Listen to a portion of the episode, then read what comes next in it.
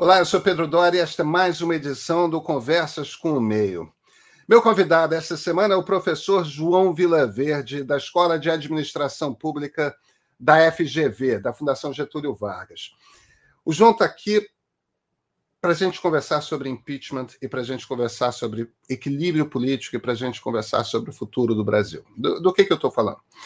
O João tem um passado negro ele era jornalista. Bem, jornalista a gente nunca deixa de ser, portanto, ele continua sendo é, jornalista, mas ele se tornou também cientista político. É, o mestrado dele é, foi na Fundação Getúlio Vargas, onde ele hoje dá aula e faz o seu doutorado. Como repórter do Estado de São Paulo, o João foi o autor da primeira reportagem, foi um dos, um dos coautores da primeira reportagem sobre as pedaladas fiscais dentro do governo da presidente Dilma Rousseff. Como acadêmico, a tese de mestrado dele é a respeito do rito de impeachment no Brasil. E aí, quando eu falo do rito de impeachment, eu não estou falando só de 2016, não. Ele fala sobre o impeachment que foi aberto como debate na Câmara dos Deputados é, contra o então presidente Getúlio Vargas em 1954 ele fala sobre o impeachment do presidente Fernando Collor, ele fala sobre o impeachment da presidente Dilma Rousseff e faz uma análise de como que esse rito é, se dá no Brasil, como é que ele funciona, como é que ele não funciona e tudo mais. Por que, por que, que a gente está falando de impeachment agora? É, a jornalista Mônica Bergamo publicou na Folha de São Paulo, na semana passada, que o ministro Luiz Roberto Barroso, do Supremo, vai publicar um artigo no qual ele constrói o argumento de que o impeachment da presidente Dilma se deu não por conta de pedaladas fiscais, não por conta de um crime de responsabilidade, e sim por perda de apoio político. É, isso é o suficiente, claro, sempre que a gente fala desse impeachment, que é, que é uma cicatriz aberta ainda é, no nosso debate sobre política, sempre que a gente fala de impeachment, é, e vem de uma pessoa que de alguma forma estava envolvida no processo, como o ministro Barroso, que já era ministro do Supremo na época, é, uma afirmação dessas, olha, o crime de responsabilidade foi relevante. O que contou mesmo foi a perda de apoio político. Volta à discussão. Foi golpe ou não foi golpe? É, bem, Vamos conversar com um cientista político cuja tese de mestrado é, em essência, um estudo do processo de impeachment no Brasil. Por que o João? Porque não são muitos, os, não são muitos os acadêmicos que, de fato, se sentaram, estudaram e publicaram academicamente algo que passou pelo do escrutínio de pares e tudo mais, como é o caso de uma, de uma tese de mestrado, é para deixar registrado, olha, o que, que aconteceu ali foi X, Y, Z, como é que a gente lê isso politicamente, como é que esse processo se dá institucionalmente, tudo mais. Então, certamente o João tem algo a, a contribuir concretamente para esse debate. Com vocês, João Vilaverde.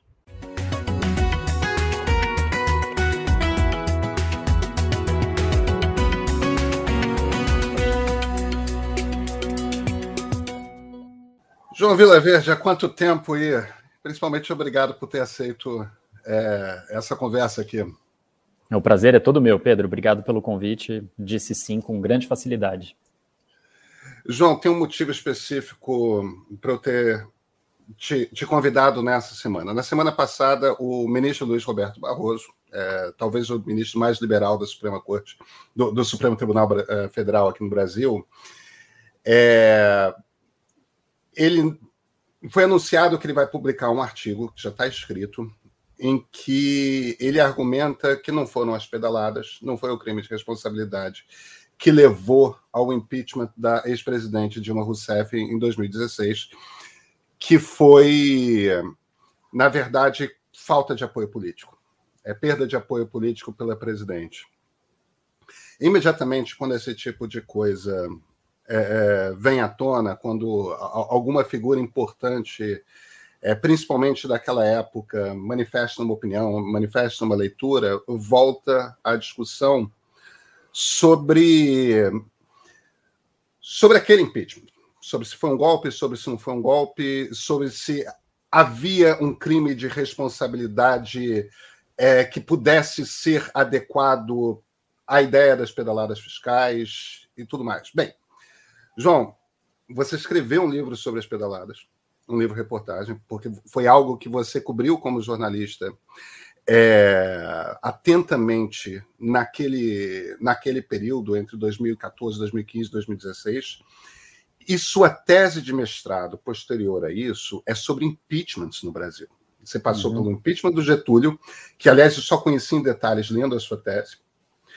É, você passou pelo impeachment do Collor e você passou pelo impeachment da presidente Dilma. Então, acho que tem uma conversa aqui, independentemente da questão golpe ou não golpe, me parece que compreende-se ainda muito pouco esse esse processo de impeachment. Uhum. Eu te prometo, em momento algum, perguntar se você acha que foi golpe ou não. Mas, mas vamos, vamos tentar é, dissecar primeiro essa questão. Vamos começar pela, pela eterna questão. É, é um processo político?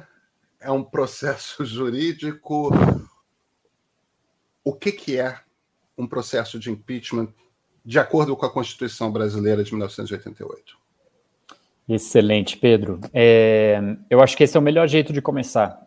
O processo de impeachment ele é totalmente político. Ponto final. A gente poderia parar o Conversas com o Meio de hoje aqui.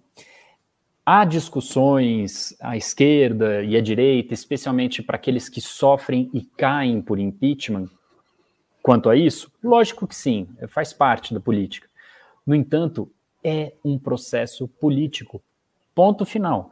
Quem processa o presidente necessariamente são os deputados e deputadas da Câmara dos Deputados, e quem julga se o presidente tem que ficar no cargo ou tem que ser impedido de continuar na presidência são os senadores.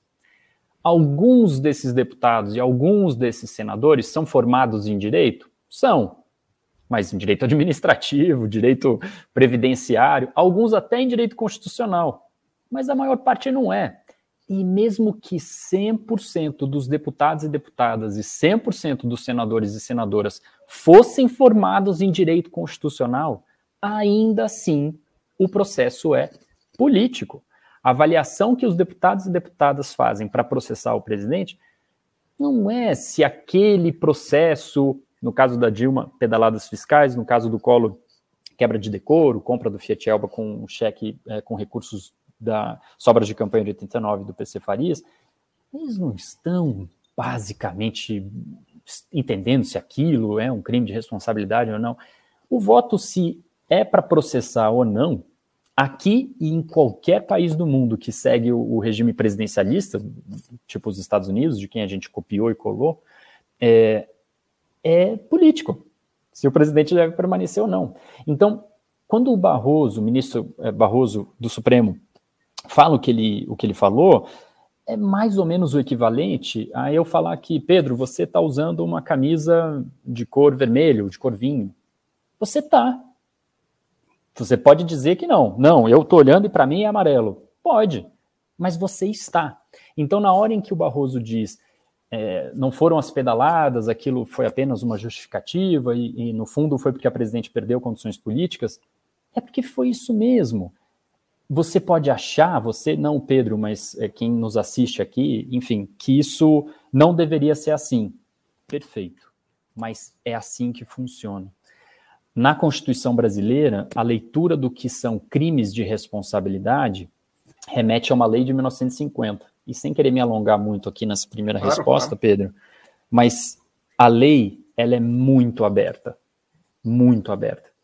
A rigor, qualquer coisa poderia ser colocada como um crime de responsabilidade. Isso faz parte da origem da lei do impeachment de 1950. É interessante pensar porque a lei é desse jeito, mas ela é. E desde 1992, por conta do impeachment do Collor, o Supremo, na época, foi instado a dizer: essa lei continua em vigor, de 50, ela está abraçada pela Constituição de 88, embora fosse uma lei de 50, da Constituição de 46? Sim ou não? E o Supremo disse: tá, continua em vigor até que o Congresso crie uma nova lei de impeachment. Se não, não tem vácuo, é essa. Então, de lá para cá, a gente está com a mesma lei de 50, que é ampla. A gente pode discordar, a gente pode achar que não deveria ser ampla, mas ela é, é a lei, ela segue a Constituição. Então, a partir do momento que a gente tem essa leitura, acabou. Para fechar esse primeiro ponto, Pedro, tem um, um, livro que eu acho que é de leitura obrigatória, especialmente para militante político. Um livro curtinho, mais fácil de ler, inclusive. O título dele é muito complexo. É O Impeachment. Só isso. E o autor. Paulo Brossard. Paulo Brossard. Um livro de 1965, que foi reeditado em 92. É muito fácil de achar em sebo. Infelizmente, não foi reeditado desde então. Mas ele, eh, na página 69, não é difícil esquecer a página, é, da edição de 92, o Paulo Brossard diz o seguinte: o grande problema dos crimes de responsabilidade é o termo crime.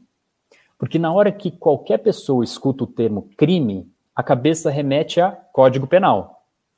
E um crime de Código Penal realmente tem que ser muito específico para você não levar à cadeia e à, reclusão alguém por algo que a pessoa não, não cometeu. E ele fala: se a gente tivesse usado a palavra infração política, o termo infração política, em vez de crime de responsabilidade, essa discussão se é político, se é jurídico, ela seria inexistente. E eu concordo integralmente com o grande e saudoso Brossard. Se a gente chamasse o impeachment é, a partir de, ó, o presidente cometeu ou não uma infração política a ser julgada politicamente pelos, pelos parlamentares, acabou. Ninguém mais ia ficar discutindo se é isso, se é aquilo, porque seria uma infração política. Na medida em que a Constituição manteve aquele linguajar antigo de crime de responsabilidade, sempre o lado perdedor, seja a esquerda, seja a direita, seja o centro, sempre vai dizer que não estava configurado um crime de responsabilidade. É inexorável isso. Quer dizer, de certa forma, só para ver se eu, eu, entendi de forma clara o que você está dizendo. No fim das contas, o que você está dizendo é, é existe uma lei, Nessa lei tem uma lista do que são crimes de responsabilidade, eles estão descritos de forma mais ou menos vaga. Cabe uhum. aos senadores, cada um por si, os 81 senadores, dar um voto, e é a interpretação deles que vale do ponto de vista legal. Exatamente isso, exatamente isso, Pedro. Cumpre dizer, e essa é uma história muito interessante, é, ela está é, melhor contada no, no, livro do professor da, da Faculdade de Direito da USP, o Rafael Maffei, é, que é como que essa lei de 1950, que é a lei atual, né, de 1950, o ano da Copa no Brasil, a gente continua com a mesma lei do impeachment. Como que essa lei surgiu? Isso é muito interessante para entender por que, que a gente faz impeachment do jeito que a gente faz impeachment ela foi, primeiro que ela atende um mandamento constitucional, a Constituição de 46, tal como a Constituição de 88, previa impeachment de presidente da República e dizia, ó, uma, uma lei virá para regulamentar esse parágrafo, esse artigo constitucional. A Constituição de 88 manteve a mesma redação da Constituição de 46, só atualizando para a grafia é, ortográfica de lá para cá. E então eles estavam, aquele Congresso de 46, que era um congresso que tinha Jorge Amado, Prestes, é, Gilberto Freire, entre outras pessoas, né? É, um congresso essencialmente democrático, né, daquele país que saiu da ditadura do Getúlio. E eles foram lá, vamos, vamos atender a Constituição, vamos fazer a lei de impeachment. Isso meio em banho-maria ao longo de 46, 47. Tem uma votação muito importante no Congresso Nacional é, em 48, se o Brasil ia ter uma mudança de regime de presidencialismo para parlamentarismo o parlamentarismo é muito bem votado, mas não o suficiente para ser é, para alterar a Constituição. Então fica naquele clima do Congresso de 47, 48, que já tinha feito a Constituição de 46, aquela sensação de, puxa, tem muito parlamentarista aqui.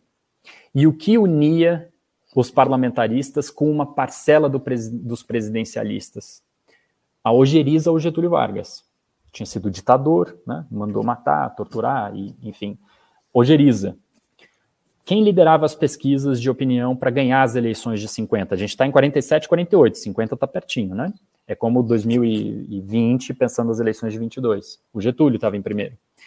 Então, de uma forma que é atender à Constituição, que eles mesmos escreveram, e dar máxima força para um Congresso, numa ideia parlamentarista, para se a gente precisar afastar esse antigo ditador que parece que vai voltar nas urnas, a gente não vai precisar explicar muito para fazer isso. E assim surge a lei de impeachment. Ela é feita quase que a toque de caixa, embora não seja uma lei muito problemática, não. Ela é muito vaga, como para usar o termo que você usou, e é um, um ótimo termo. É aprovada no comecinho de 50 e sancionada é, em abril de 50 pelo Dutra, né, o sucessor do Getúlio. Mês depois, o Getúlio ganha as eleições, assume em 51 e a lei já é testada contra o próprio Getúlio em 54. 1079 de 50. É, é, se tornou impossível para um jornalista político esquecer esse número, né? Não tem é, como. O número da lei. Pois é. João, você falou. É, é interessante você ter trazido o debate presidencialismo versus parlamentarismo. Deixa eu trazer o, o, o Aníbal Pérez Linhan aqui para nossa conversa, porque eu acho que é. Grande pesquisador. É, é um cientista político argentino, radicado há muito, muito tempo nos Estados Unidos, ele dá aula em Notre Dame, e ele uhum. tem um uhum. livro sobre impeachments na América Latina, que é uma das bom. coisas mais, in, mais inteligentes que eu já li em termos de análise, de compreensão. Concordo.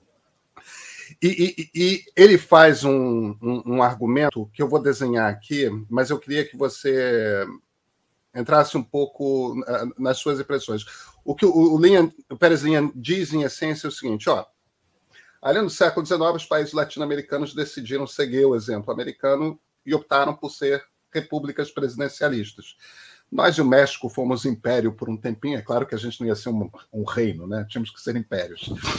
É, é, mas mesmo nós e o México viramos rápido repúblicas presidencialistas. E essas repúblicas presidencialistas se organizaram de uma forma tal que por motivos diversos que têm a ver com nossa cultura ibérica, é, são regimes que são dados a crises de tempos em tempos. Daquele tipo de crise que se formam impasses que, entre Congresso, Judiciário e Executivo, não se consegue ultrapassar. Um impasse é formado e, do século XIX para cá, a maneira como sempre se resolveu esses impasses políticos foi através de golpes de Estado. Alguns uhum. golpes deram certo, alguns golpes deram errado. Uhum. O próprio Paulo Brossard, quando escreveu o livro dele em, nos anos 60, imediatamente, imediatamente após o, o, golpe contra o Jango, ele escreveu lamentando que o impeachment não era executável, que nunca ninguém uhum. tinha coragem de fazer o impeachment, porque o impeachment teria resolvido o, o, o problema em 64 não é exatamente uhum. isso que o Brossard fala, mas esse é o espírito que depois o Brossard deixou claro que estava por trás do livro, uhum. que é, é, todas essas repúblicas latino-americanas prevêem desde o século XIX é, impeachment de alguma forma, só que ninguém nunca usa. Né? É, e, e, e, nisso você não resolve os impasses. A leitura do Pérez Linha é que quando o Brasil fez o impeachment do Collor em 1992, ele mostrou para o resto do continente que existia uma maneira de resolver esses impasses políticos que nós encontramos de tempos em tempos sem a necessidade de um golpe de Estado. Ou seja, uhum. sem a necessidade de uma ruptura constitucional. Continua sendo um processo político violento. Você está tirando é. do governo alguém que foi eleito para ocupar aquele cargo, mas uhum. que por algum motivo gerou-se um impasse, aquela pessoa não consegue mais presidir, o Congresso está contra, você tem uma situação de alta impopularidade, crise econômica, você começa a acumular problemas, o país fica congelado por mais dois anos, ou o país fica congelado por mais três anos, ou você tem essa solução legal. Uhum. Depois que o Brasil fez o impeachment do Collor, que aliás também disse que era golpe de Estado, imediatamente. Também falou. É, vários países latino-americanos começaram a usar também o, o, o mecanismo do impeachment.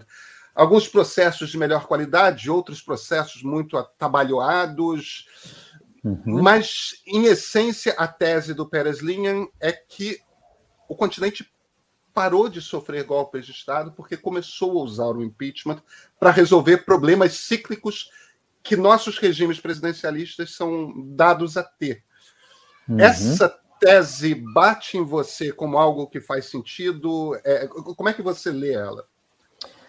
Ótimo, Pedro. É, primeiro que ele é um grande pesquisador e, e, e, ninguém pode estudar impeachment do ponto de vista formal sem passar por ele. E eu, e eu suspeito que qualquer pessoa com curiosidade, é, até uma curiosidade neutra sobre processos de impeachment, tem que ler ele.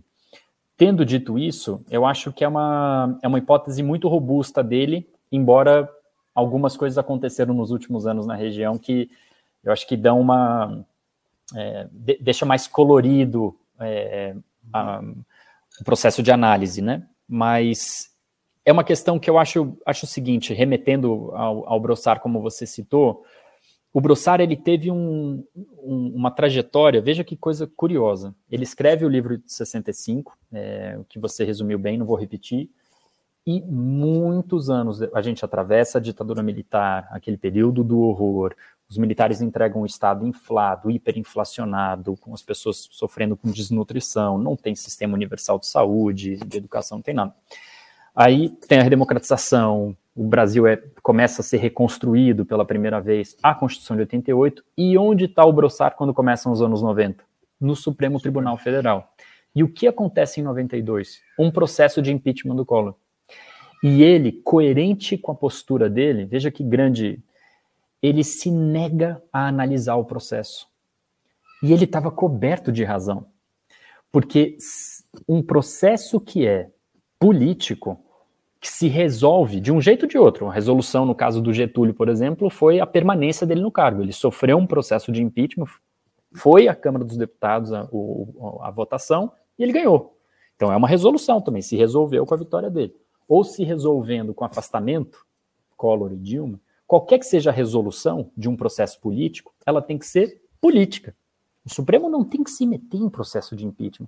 O Supremo tem apenas que fazer o que o Supremo fez nas duas ocasiões recentes, em 92 e fez muito melhor em 2015 e 2016, que é observar como que os parlamentares estão seguindo os trâmites processuais. Aí tem Supremo. Quando é para tratar do processo em si, o Brossard em 92 falou, eu eu não tenho o que dizer, pessoal. Isso é, um, isso é um problema do Congresso Nacional, é um problema da sociedade, é um problema do presidente da República. Não é um problema do Supremo. E essa é uma visão não só coerente com o que ele tinha escrito décadas antes, mas é uma visão que continua moderna. É uma visão é, constitucionalista, é claro, mas democrática.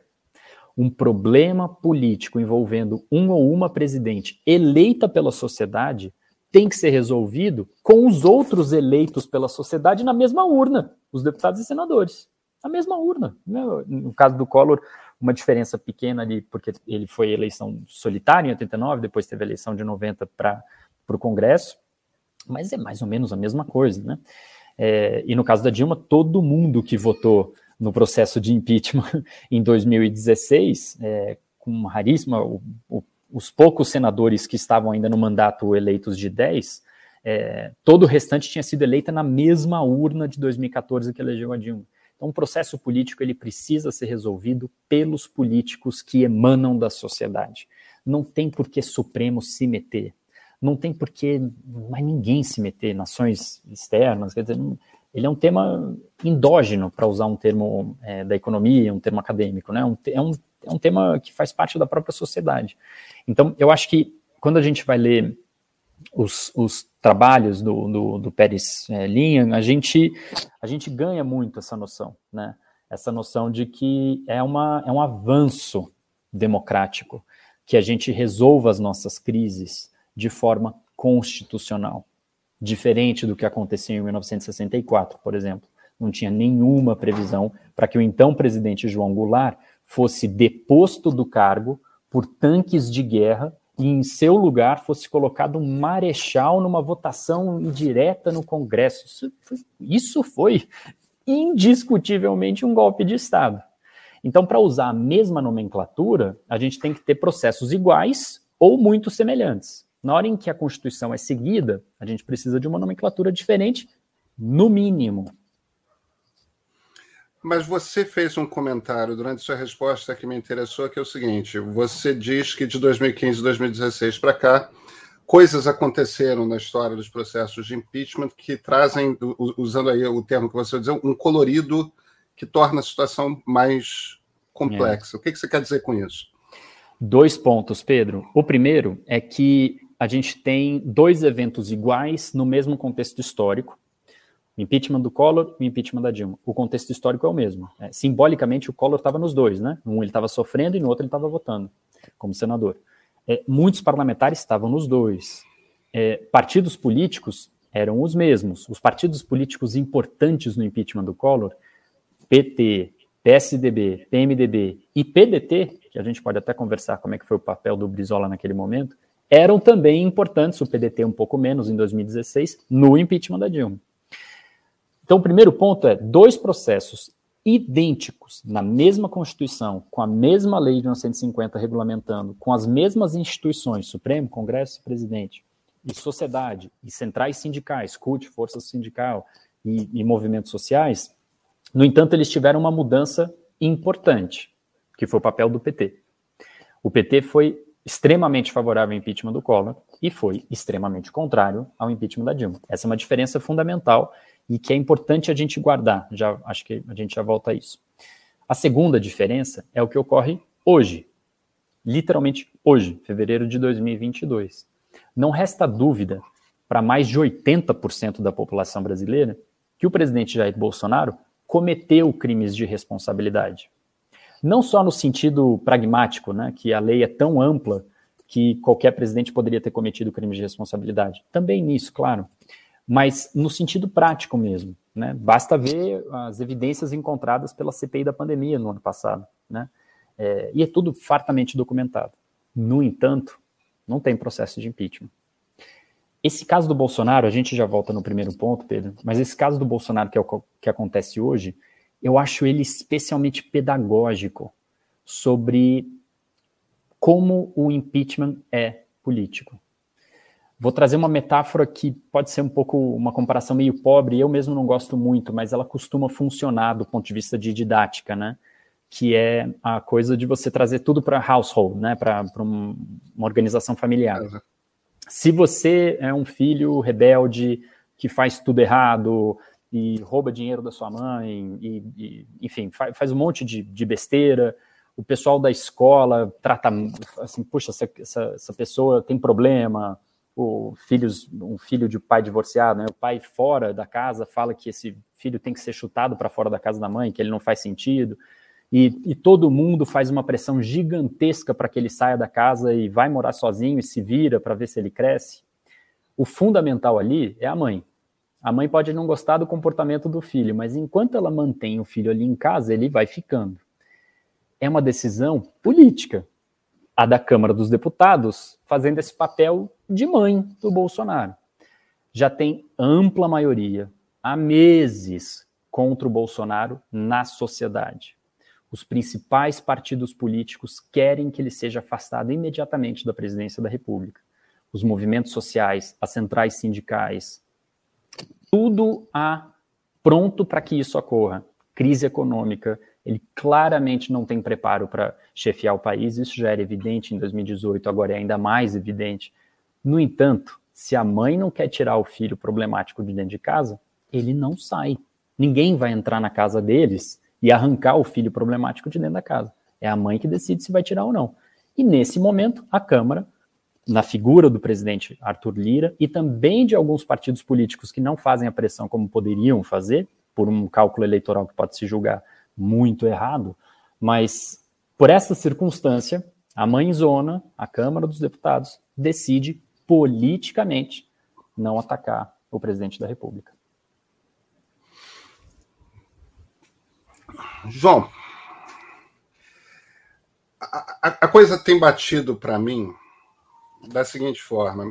Deixa eu usar um, um, exemplo interessante de um podcast que eu ouvi, tem coisa de um ano, que era uma palestra dada pelo, pelo Yuval Noah Harari, é, que foi gravada em áudio e, e distribuída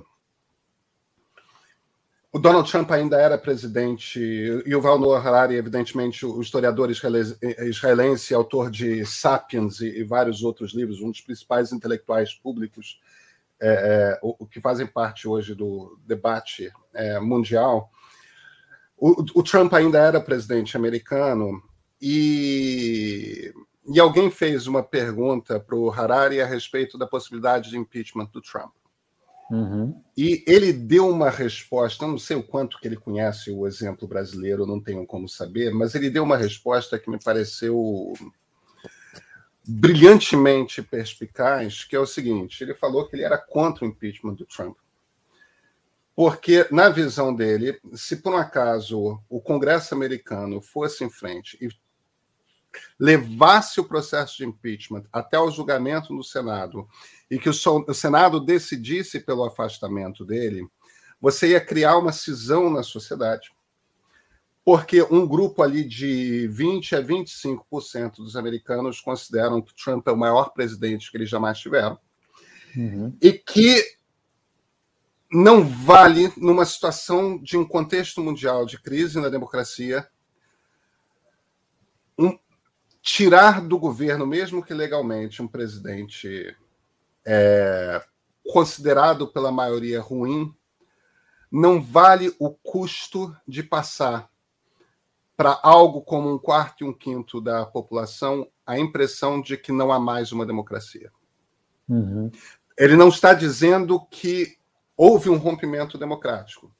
O que ele está dizendo é: se você começa a criar na sociedade grandes bolsões em que as pessoas introjetam a percepção de que houve uma ruptura democrática.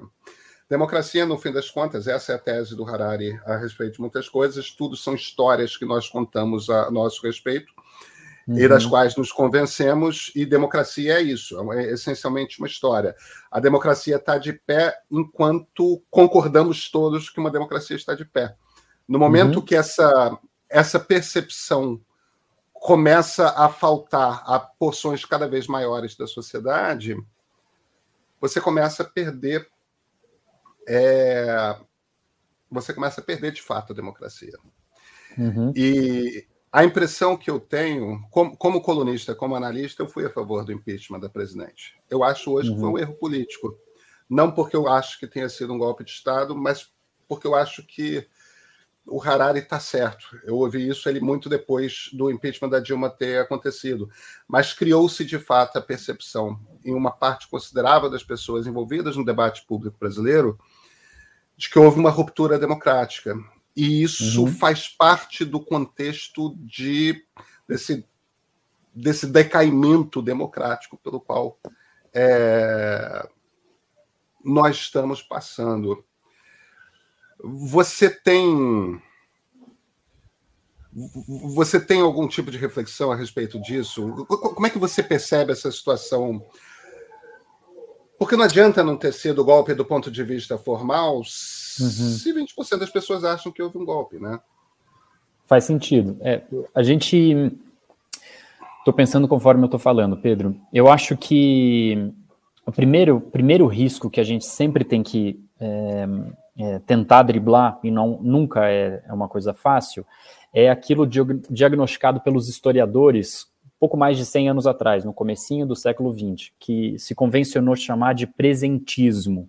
O que seria isso? Seria você fazer uma análise retrospectiva à luz do que já se sabe hoje. Esse é um risco inerente à atividade humana, né?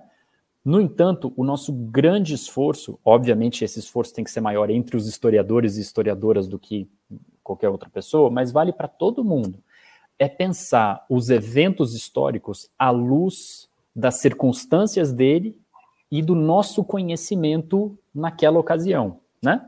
É, um exemplo, novamente, um exemplo sim, apenas para fins de didática, né? É, o, o, maior time de futebol que existe é o Botafogo, todo mundo sabe disso, é indiscutível. Em 1988, 20 anos depois do último título, doía e ninguém fazia a menor ideia que em 89, dali a um ano, finalmente o Botafogo ia ser campeão. Mas se você está alguns anos depois, você pensa, pô, a crise não era tão grande assim, porque logo depois ele ganhou. Só que em 88 você não sabia que no ano seguinte o Botafogo ia sair de uma fila de 21 anos. Eu acho importante a gente pensar o impeachment da Dilma e qualquer outro impeachment com essa cabeça. Ninguém, com raríssimas exceções, podia imaginar que após o impeachment da Dilma Rousseff, nós teríamos, dois anos e três meses depois, a eleição de Jair Bolsonaro, um candidato abertamente antidemocrático para a presidência da República, com voto de milhões de pessoas que antes tinham votado duas vezes em Dilma e duas vezes em Lula. Né? Ninguém podia imaginar isso, com raríssimas exceções. Então a gente sempre tem que pensar à luz do que se sabia e do que se imaginava aquele momento. Não quer simplesmente dizer que dá para justificar todo e qualquer passo histórico dado pela humanidade. Não. Mas veja agora, por exemplo, quem vai ganhar as eleições de 22? Ninguém sabe. Ninguém. A gente está gravando em fevereiro. Mas seguramente, depois que o próximo ou próxima presidente é, tomar posse, pode ser inclusive o Bolsonaro de novo Esperamos que não, mas isso pode acontecer. Sempre vai surgir uma parcela da sociedade para dizer que era óbvio, porque isso e aquilo e tal. De forma retrospectiva, tudo fica mais fácil. Tendo dito tudo isso, Pedro, o que eu acho é o seguinte: o papel do PT é a grande diferença entre os dois impeachments iguais, Collor e Dilma, e ajuda a entender também o que ocorre hoje no Brasil não é aquela coisa do meme e o PT, e o PT. É uma análise fria mesmo. A gente está falando do maior partido brasileiro, ou segundo maior, né? Uma disputa ali com o MDB, dependendo do critério, o MDB é maior. Mas, é, mas é um com base partido... social é o PT. Com base social, com base social é o PT, é. de forma indiscutível. É, a entrada do PT na sociedade está em todos os níveis. É, é, um partido de fato, né? É, no sentido pleno da palavra, né?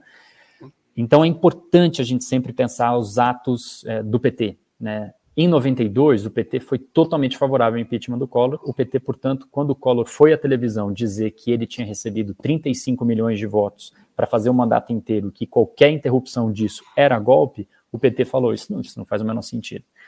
Em 2016, quando Dilma foi à televisão dizer que tinha recebido 54 milhões de votos e que qualquer interrupção do seu mandato pleno era golpe, o PT falou: isso é verdade embora uh, os termos é, e o uso, a escolha de palavras fosse a mesma. É, uma ida ao YouTube, onde você que nos assiste agora, tá? Você consegue ver os dois vídeos. No entanto, o PT achou que um, um fazia sentido e o outro não. Eu não estou aqui dizendo nada além de uma descrição do que aconteceu. E hoje, a gente não tem um grande bloco na rua para pressionar o presidente da Câmara dos Deputados para abrir um processo de impeachment contra o Bolsonaro. Minha hipótese é que há uma leitura eleitoral de que seria melhor deixar ele sangrando, e aí volta ao, ao Harari que você trouxe. Um presidente que tem 20, 25% de popularidade, é melhor não testar um impeachment, porque você pode alienar. É, a gente está falando de dezenas de milhões de pessoas que continuam apoiando o Bolsonaro. Você pode alienar essas pessoas, dado que elas também tendem a ser mais radicais. Isso pode trazer é, problemas e fissuras políticas. Eu entendo essa justificativa. Para fechar, é, eu não concordo com a justificativa, mas eu entendo. Para fechar, a gente tem que lembrar que tanto Dilma quanto Collor estavam mais impopulares do que Bolsonaro está hoje, quando eles estavam sofrendo o processo de impeachment, nem quando eles foram afastados, durante é, o processo. E o que não quer dizer que o Bolsonaro seja popular, ele não é, mas ele está ainda ligeiramente mais popular do que estavam Dilma e Collor. Isso é algo que eu acho importante sempre ter em mente. É, para a gente dar números que eu acho importante, Dilma estava com 9% de popularidade, Collor estava com 11%, Bolsonaro varia Exatamente. entre 20% e 25%. É, é uma diferença. Exatamente grande. isso. É... é... exatamente isso. Não tem um número mágico, Pedro, porque isso é sempre uma pergunta, né? Ah, qual que seria a porcentagem, então, a partir do. Quem decide, infelizmente, essa é uma convenção brasileira, isso é um problema é, que poderia ser atacado e, e, acho que deve ser atacado pela próxima legislatura do Congresso Nacional. É, mas quem decide é quem está sentado na cadeira de presidente da Câmara dos Deputados. Então não tem um, um percentual mágico. Ah, se baixar de 16,2% aí vai ter. Não, não existe. Mas há no ar uma ideia de que é mais fácil você fazer o um impeachment, porque de fato é, de uma presidente que tem 9% apenas da sociedade aprovando, isso inclui gente do PT, que era contrária, né? É muito contrária a presidente Rousseff, e alguém que tem 20, 22, 23%, que é o caso do Bolsonaro. É impopular, mas é mais popular do que estava Dilma. Né? Embora a gente deva questionar, João, é, essa, essa premissa de que o presidente do, da Câmara tem esse direito é de decidir. Isso não está escrito em lugar nenhum. Porque isso não está escrito. O que o está escrito é que, se for apresentado um, um pedido de impeachment ao presidente da Câmara, ele tem que decidir entre botar em votação ou arquivar. Ou arquivar. Isso mesmo. Não está escrito que ele pode botar ad infinitum dentro da gaveta, nem arquivando, nem botando em votação. É isso mesmo. Como não está dizendo qual é um prazo em que ele. Como não tem um texto que diz qual prazo, na forma virou. Mas, teoricamente, ele não tem esse poder, né? Os presidentes da Câmara, não é o Arthur Lira, os presidentes da Câmara, ao longo do, do, das últimas décadas, inventaram esse poder, né? que não está Exatamente. Escrito. E o que faz parte da política também. Se não está escrito e eu sou o presidente justo. da Câmara, o poder é meu, eu justo, decido. Né? Justo, justo, é, e eu acho que é algo que a próxima legislatura Óbvio que temos mais prioridades na frente disso. 13 milhões de homens e mulheres estão buscando emprego, não encontram. Insegurança alimentar voltou, inflação em dois dígitos, a taxa de juros aumentando. E isso tudo é mais prioritário, eu entendo e reconheço. No entanto, é muito importante que a próxima legislatura faça um projeto de lei simples, colocando prazos. O presidente da Câmara continua com o poder de colocar em plenário ou arquivar os processos de impeachment que chegam para ele ou ela. No entanto, ele tem um prazo para isso né? É, alguns pontos adicionais do ponto de vista processual dá para fazer num projeto de lei simples. João, você escreveu um livro sobre as pedaladas. É, eu sei que já chegamos à conclusão de que as pedaladas são irrelevantes, que no fim das contas o projeto, o processo é jurídico e aquilo foi o item na Lei 1079 de 50 que se escolheu para enquadrar a ex-presidente Dilma. Mas muita gente não entende o que foram as pedaladas. Você explica. Opa, é, claro. É, as pedaladas. Bom, isso começou em dezembro de 2013, é, uma reportagem no Estadão, minha e da Adriana Fernandes, colunista do jornal até hoje, e a gente não tinha a menor ideia do que a gente estava escrevendo, porque era o começo. É, a gente tinha uma informação, eu recebi informação de uma fonte gabaritada, que eu nunca vou revelar, esse era o acordo, do Tesouro Nacional dizendo que havia uma verdadeira é, crise institucional sem paralelo, desde que o Tesouro Nacional foi fundado, de todos os subsecretários, ou praticamente todos, e todos os coordenadores do Tesouro, coordenador de dívida pública, coordenador de política fiscal, coordenador disso, daquilo e daquilo mais, contra o então secretário do Tesouro Nacional, Arno Agostinho, que foi o mais longevo secretário da história do Tesouro Nacional. Isso era uma história em si. O que a gente não sabia quando a gente começou a fazer aquelas reportagens é que é, uma parte importante da crise intra-tesouro se dava pelas manobras de pedaladas fiscais. Isso foi depois sendo é, é, registrado com a entrada de vários outros é, colegas e amigos de outros jornais e virou uma, uma história robusta. O que, que era isso? Pedalada fiscal é um, é um nome dado a uma manobra ilegal é, do artigo 36 da Lei de Responsabilidade Fiscal, que é o Tesouro deixa de repassar o recurso para o banco público, que é o atravessador de uma despesa obrigatória. Como o nome já diz, a despesa é obrigatória. Você pode não gostar, pode gostar, pode não saber, mas tem que pagar. Tipo seguro-desemprego, tipo outras é, despesas é, do orçamento da União. Elas são obrigatórias. Então, se o presidente é Boulos, é Cabo Daciolo, é Bolsonaro, é Lula, é Simone Tebet, despesa obrigatória vai ser paga de qualquer jeito todos os meses. Esse dinheiro não é da Caixa, nem do Banco do Brasil, nem de qualquer banco, inclusive banco privado, que também paga aposentadoria. É, esse dinheiro é do Tesouro Nacional. O Tesouro Nacional tem que transferir e o banco passa. Quando o Tesouro deixa de transferir, Alguém ficou sem receber aposentadoria? Nunca. Todo mundo continuou recebendo em dia. Alguém ficou sem receber esse benefício ou aquele benefício? Nunca. Os bancos públicos tomaram a decisão de continuar pagando em dia aqueles benefícios, mesmo sem receber dinheiro do Tesouro. Isso é ilegal. A manobra ficou completa na medida em que o Banco Central falhou em registrar isso no indicador de dívida pública. Porque na hora em que o Tesouro deixa de passar para banco público o que ele é obrigado a passar e que ele passava todo mês antes de começar a parar de passar, é uma dívida pública. Em algum momento ele vai ter que transferir o que ele está devendo. Né? Como o Banco Central não registrou, a manobra ficou completa. O Tesouro, portanto, tinha mais dinheiro disponível, dinheiro que ele antes passaria para os bancos passarem para as pessoas, estava mais com ele, ele podia fazer outros gastos que de outra forma ele não poderia. Isso em 2014 ficou muito flagrante na hora em que a gente teve uma inflação gigante do FIES e de outras políticas públicas, meritórias em, é, no seu objetivo, no entanto, os recursos são escassos. Né? Isso foi pedalada fiscal. Ah, o próprio governo Dilma Rousseff, no final da sua defesa administrativa, junto ao Tribunal de Contas da União, reconheceu que aquilo era ilegal era uma infração da lei de responsabilidade fiscal.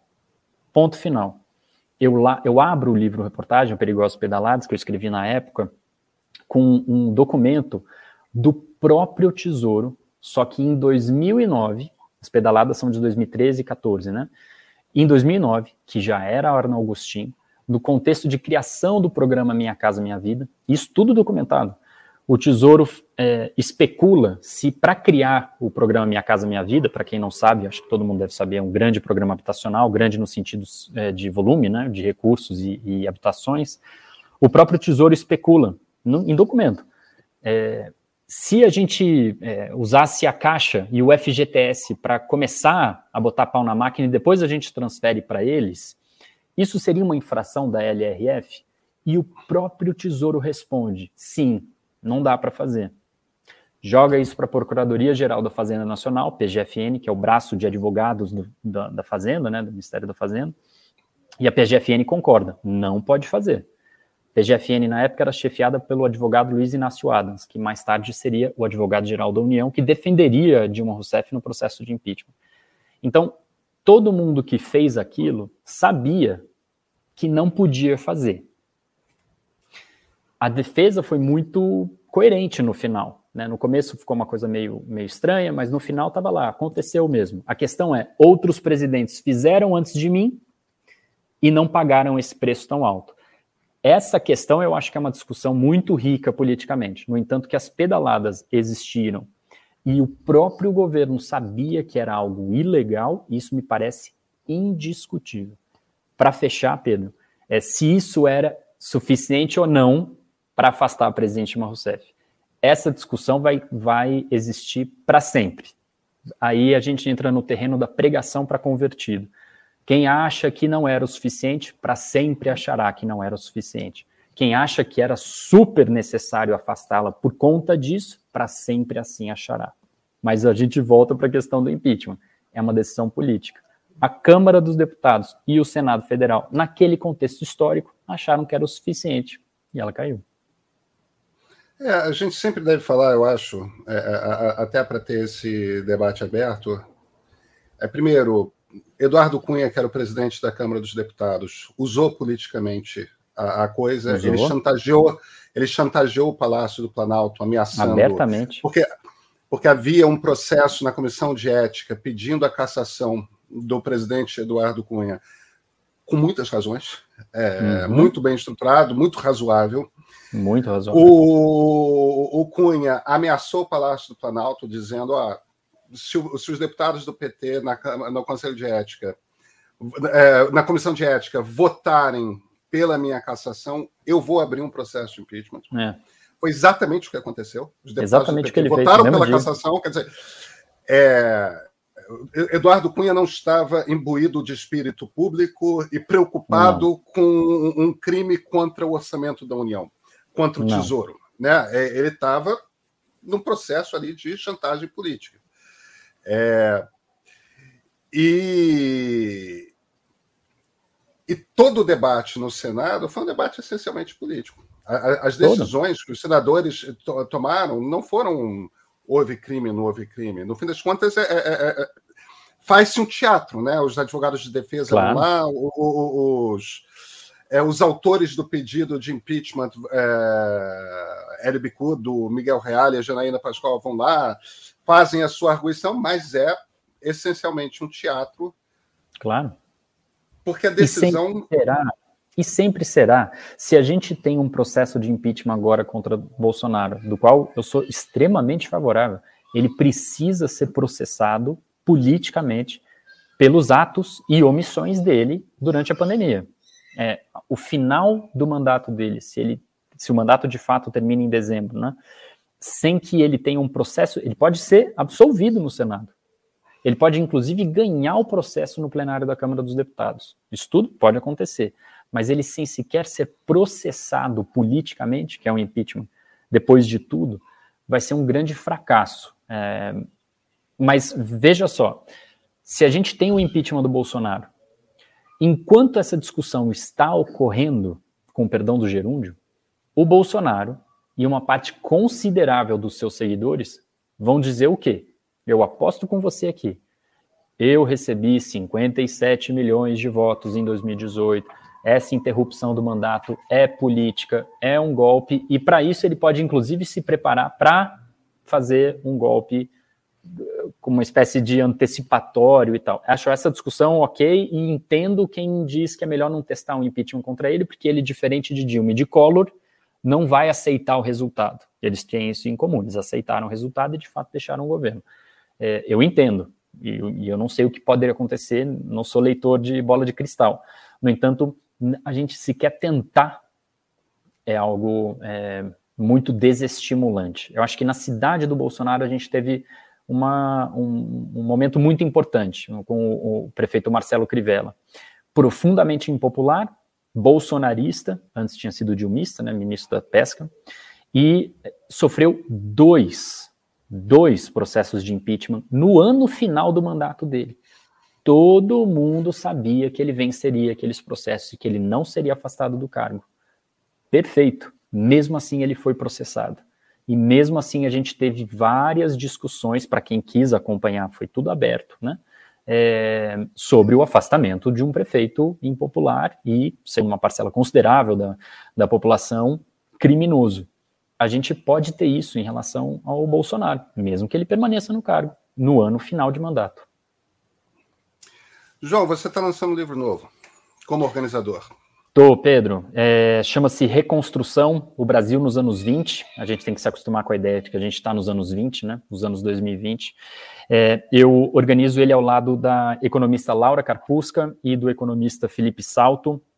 Nós é, arregimentamos um time é, multifacetado é, de, de especialistas, de vozes crescentemente importantes e vozes que a gente aposta que deveriam ser mais ouvidas para tratar dos diversos temas que o país precisa ser reconstruído mais uma vez. Né? A primeira reconstrução foi depois da ditadura militar, né? o país, uma situação deplorável, e agora a gente se vê diante de é, uma nova reconstrução, ela é urgente.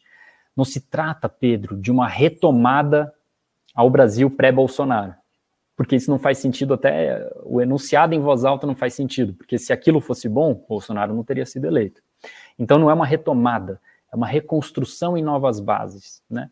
É olhar para trás e ver as coisas que funcionaram, a criação do IBAMA, a criação de políticas públicas como seguro-desemprego, Bolsa Família, a estabilização da economia, uma independência importante do Banco Central para fazer política monetária e as coisas que foram destruídas pelo Bolsonaro. É uma crise política, é uma crise ambiental, é uma crise sanitária, é uma crise educacional. Veja que a gente votou um, um artigo constitucional é, no, no, há dois anos, em 2020, com o novo Fundeb, em que o MEC foi completamente omisso né, sobre a mais importante política pública de educação. Então a gente precisa ser reconstruído. Então a gente tem diferentes autores e autoras, da Laura Carvalho é, ao Pedro Fernando Neri, passando pelo Irapuã Santana, pela, vou citar, não vou citar todos os 30 que estão envolvidos, Talita Nascimento, Braulio Borges, é, Karina Bugarin, e, e, a nossa discussão colocada ali no Reconstrução é essa: é apresentar as políticas públicas é, que merecem ser retomadas e novas soluções. Todos os capítulos, do primeiro ao último, o último que escreve é a Laura Weissby e o Matias Alencastro, de política externa, por exemplo, mas passam por habitação, né, meio ambiente, Natalia Unterstel. É, todos os capítulos vão um diagnóstico, a crítica e uma proposta de solução, às vezes mais de uma, né, para não ficar só na crítica pela crítica. É, e é isso. E a capa, cumpre dizer, a capa é uma, é, um, é, um, é uma beleza, feita pela artista Thaís Martot, ficou muito linda, a partir do paisagismo do Roberto Burle Marx, porque a crise do bolsonarismo também é estética e a gente precisa recuperar é, também nesse ponto. É verdade. Me, me dá uma pincelada. Eu, eu quero fazer uma pré-combinação com você, que é o seguinte: assim que o livro sair, eu quero conversar de novo contigo é, e, e, e, com mais alguém que você acha que cabe chamar sobre o livro, Bora. porque esse é um debate que, de fato, a gente a gente precisa ter. Mas politicamente, dá uma pincelada no que você acha que por onde passa, já que a gente está falando de impeachment, e, e, e, me parece que estamos de acordo que de tempos em tempos no nosso presidencialismo a gente tem esse tipo de crise que leva ao impasse e que muito do que a gente está vivendo está ligado à, à, à, dificuldade extrema de lidar com essas crises. Vocês passam por esse tipo de coisa? Como é que a gente consegue criar um regime político que seja mais estável, hein, João? Pedro, é... ótima pergunta também. É o meu, além de organizador, organizadores, eu, Laura e Felipe, nós também contribuímos com, com um capítulo cada. E o capítulo que me coube ao lado do Rodrigo Brandão, é, pesquisador da USP, é essa discussão sobre puxa, impeachment, presidencialismo, será que não é hora de falarmos de parlamentarismo, né? E eu acho que tem dois pontos aqui para ir direto no que você acabou de me perguntar. A primeira é que a gente não precisa é, morrer abraçado ao presidencialismo o fato da gente ter tido dois plebiscitos, presidencialismo ou parlamentarismo, em que o presidencialismo ganhou, não quer dizer que um novo presidencialismo ganhará. Aliás, foi é, 1963, 1993, o próximo 3 é 2023, né? Já faz tempo, 1993, e somos um país jovem. As pessoas não lembram que aquilo aconteceu em 93. Então, uma parte desses dois pontos que eu quero usar para te responder, Pedro, vem da própria discussão. Né? Mesmo que a gente, como sociedade, é, com os novos milhões de eleitores e aqueles que também participaram do plebiscito de 93, né, é, a gente continue com o presidencialismo, a própria discussão sobre o regime tende a melhorá-lo, tende a aprimorá-lo. Né? O segundo ponto, é, para além de uma discussão de cidadania e questão eleitoral, é sobre regime mesmo político. Será que a gente não está muito instável no presidencialismo, toda hora tendo impeachment ou precisando ter impeachment, como é o caso do Bolsonaro? Será que não é a hora do parlamentarismo? Mas aí você olha o parlamentarismo em alguns países é, na Europa e você fala, puxa, mas ali também é muito instável, troca de premier toda hora eu acho que há alguns consensos, né? É, isso fartamente documentado. Tanto o presidencialismo, onde e quando ele funcionou bem, como amortecedor de crises e uma certa coesão social, tanto o parlamentarismo, entre outras coisas, se a gente vai afunilar no que eles funcionaram, eles têm em comum poucos partidos. Até o governo Trump, a gente teve nos Estados Unidos de 1789, com o primeiro presidente, o George Washington, até o Trump, eleito em 16, sempre foi presidencialista. E a gente teve apenas dois processos de impeachment. Né? O que a gente tinha em comum? Só dois partidos. Desde os anos 1830, é, 1860, republicanos e democratas. Parlamentarismo nas. A, a gente, diga, diga. Se você me permite, Andrew Jackson, lá por volta de 1810, foi um presidente muito complicado, era um Donald Trump. Uhum. E... O fundador do Partido Democrata.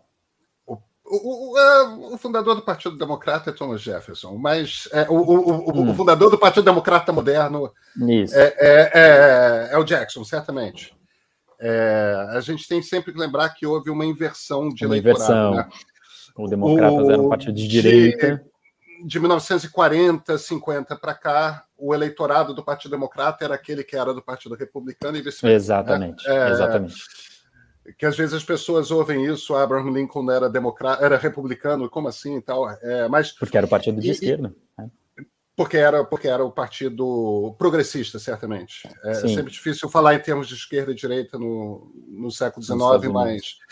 É, e, e, e, houve a ruptura em 1860, quando um número grande de estados se recusaram a aceitar o resultado da eleição presidencial. Né? Uhum. é, que, é, que é o que deu na Guerra Civil. Quer dizer, mesmo nos Estados Unidos, tem pelo menos uma crise que é uma crise importante. O país uhum. quebrou, né? Uhum. Não, sem dúvida não estou discordando, não estou discordando não, não, da sua premissa, esse não. É um tá? ótimo, Só... Esse é um ótimo ponto, esse é um ótimo ponto. Eu acho que a questão é o seguinte, crises sociais existem e elas são tão complexas que quem tenta explicar é, até como um, um Wikipedia ambulante.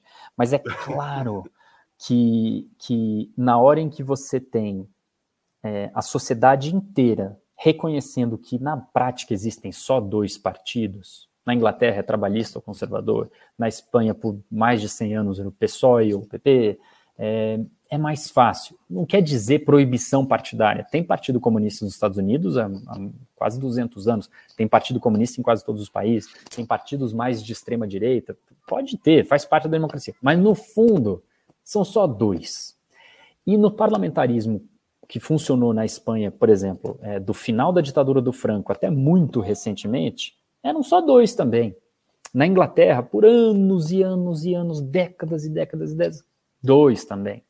Então, no frigir dos ovos, você está mais ao campo da esquerda, progressista, você na hora H vai no PSOE, se você é espanhol, né? Você fazia isso. É, na hora H você vai nos trabalhistas, se você é inglês. Na hora H você vai nos democratas é, de 1940 para cá. E se você é mais à direita, vai no PP, vai nos conservadores, vai nos republicanos. Na hora em que você tem PTB, PSDB, PSD, PSB, MDB, PT, PDT, quer dizer, já, PSOL, PP, você começa a ficar meio confuso, republicano, solidariedade, Podemos, é, é uma coisa, fica muito, muito complicado o jogo. Não é impossível. O Sérgio Abranches é, é alguém que todo mundo tem que estudar quando você quer entender como é que funciona o presidencialismo de coalizão no Brasil. É aquela coisa, você não é obrigado a gostar, mas é assim que funciona. E por um bom tempo funcionou mas não é fácil. É. Então, uma discussão. Né? São Exato. partidos. É muito complicado. Então, Isso dos representados no Congresso.